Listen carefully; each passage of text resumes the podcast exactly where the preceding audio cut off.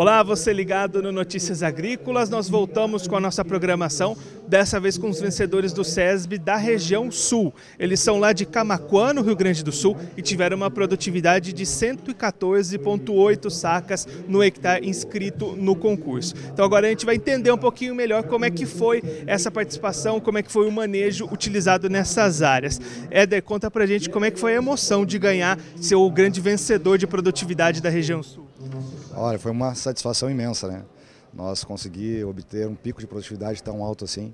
A gente sabe que esse ano foi um ano bem difícil, bem complicado, né? A região é, muita seca no Rio Grande do Sul. Nós, graças a Deus, tivemos ainda uma, um regime de chuvas muito bom na, na costa da lagoa, que é onde a gente está inserido. Uh, nosso manejo lá não é muito, muito fácil, porque são regiões com aptidão, na realidade, mais para arroz irrigado. São solos bem baixos, solos que com bastante dificuldade de drenagem, né? Então, ao longo do tempo, a gente foi desenvolvendo alguns manejos e melhorando tecnologia, uh, com apoio de, de, diversas formas. O pessoal da consultoria agora que nos, que nos atende foi importantíssimo nessa conquista, porque nos ajustou, nos afinou o manejo para a gente pudesse estar alcançando esse nível de produtividade. Você comentou nessa questão das lavouras de arroz, é um ponto que o pessoal do arroz sempre bate bastante nessa tecla, quando a gente entrevista o pessoal da Federa Arroz, do IGA, essa rotação de culturas do arroz com a soja. Como é que foi para você fazer essa mudança, inserir a soja na sua rotina da sua propriedade? Perfeito. A soja, logo que surgiu para se colocar em áreas de várzeas, na realidade surgiu como uma cultura secundária, mais pensando em viabilizar a lavoura de arroz do que propriamente a lavoura de soja. A lavoura de arroz estava com muita dificuldade, dificuldade por plantas daninhas resistentes, plantas daninhas que não têm mais controle, então teria que se inserir alguma planta de sequeiro e com outra, podendo, podendo rotar herbicidas para poder controlar plantas daninhas, plantas de arroz. Então, quando se plantou soja, sempre se deixava ela muito por último, sempre ela é cultura secundária, então não tinha aquela dedicação tão grande para a soja, né? Só que ao longo do tempo ela foi se mostrando que ela pode ser muito viável e ter ela a sobrevivência própria dela na várzea.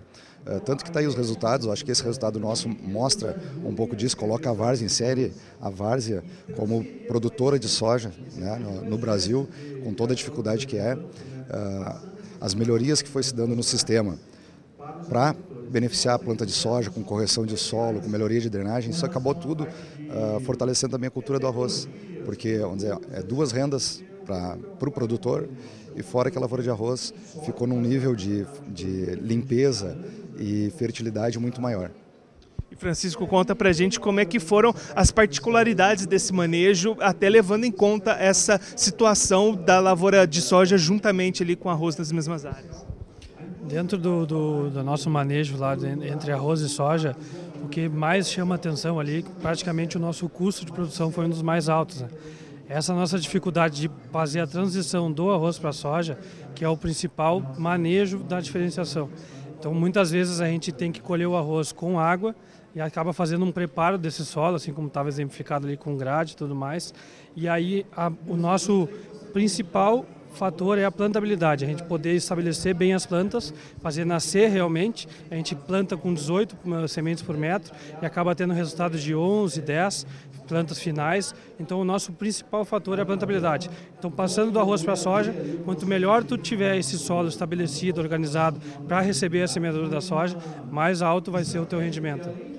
É possível fazer essa combinação da soja com arroz, dá certo, dá resultado, mas precisa de uma adequação no manejo. Exatamente, exatamente. Tem algumas áreas, inclusive o Éder lá é um dos produtores que mais faz plantio direto arroz soja, mas áreas são sistematizadas, então o arroz ele precisa de taipas né, para fazer a irrigação. Algumas áreas têm menos taipas, então a gente consegue somente retirar essas taipas e plantar a soja no plantio direto. Não foi o caso dessa lavoura, em princípio, mas a maioria das lavouras eles conseguem fazer esse plantio direto o que faz diminuir um pouco esse custo de produção. Mas, ao mesmo tempo, esse plantio direto ele não fica um plantio direto aquele com palhada, organizadinho, assim como o norte consegue fazer. Então a gente precisa mais ainda cuidar dessa plantabilidade, fazer com que as plantas realmente nasçam, porque no solo deles ali, depois que nasceu, e se chover, pode entregar que vai dar boa produtividade. Escolhendo ainda para esses manejos, dessa área que foi a premiada para as demais, teve alguma diferença ou esse manejo é o que vocês adotam para todas as áreas? Nenhuma diferença. Na verdade, a gente fez exatamente o mesmo manejo de todas as áreas. No início até nem tínhamos tanta pretensão de vir ao SESB, né? Só que a área se desenvolveu muito bem, nasceu muito bem, estava com uma, uma, uma, um padrão de lavoura muito bom. Então a gente conversou e resolveu escrever no SESB. E aí deu certo, né? Graças a Deus deu certo. Mas normalmente a gente tem um manejo um pouco mais robusto dentro dessas nossas áreas, porque são áreas que não têm tanto pressão de ferrugem ainda. São áreas, claro, 10, 15 anos de soja já, mas não é tanto tempo e tanta pressão de área de soja. Então a gente consegue fazer um manejo um pouco mais robusto, igual para todas as áreas.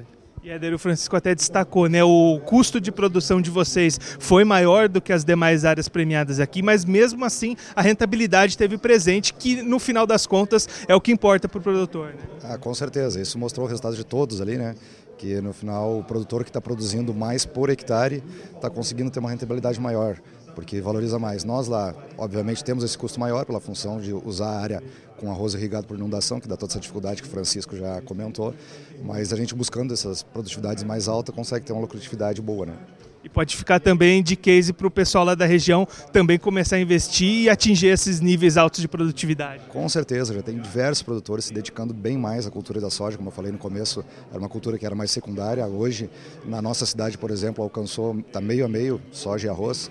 A soja sempre era 20%, 30%, hoje em dia é 50% para soja, 50% para arroz. Então tem bastante produtor bem dedicado lá que já estão também com patamares de produtividades bem bons. Esse, o Éder e o Francisco, eles são lá de Camacuã, no Rio Grande do Sul. Foram os campeões do SESB na região sul, com uma produtividade de 114,8 sacas por hectare na soja. E daqui a pouquinho a gente volta com mais programação. Continue ligado.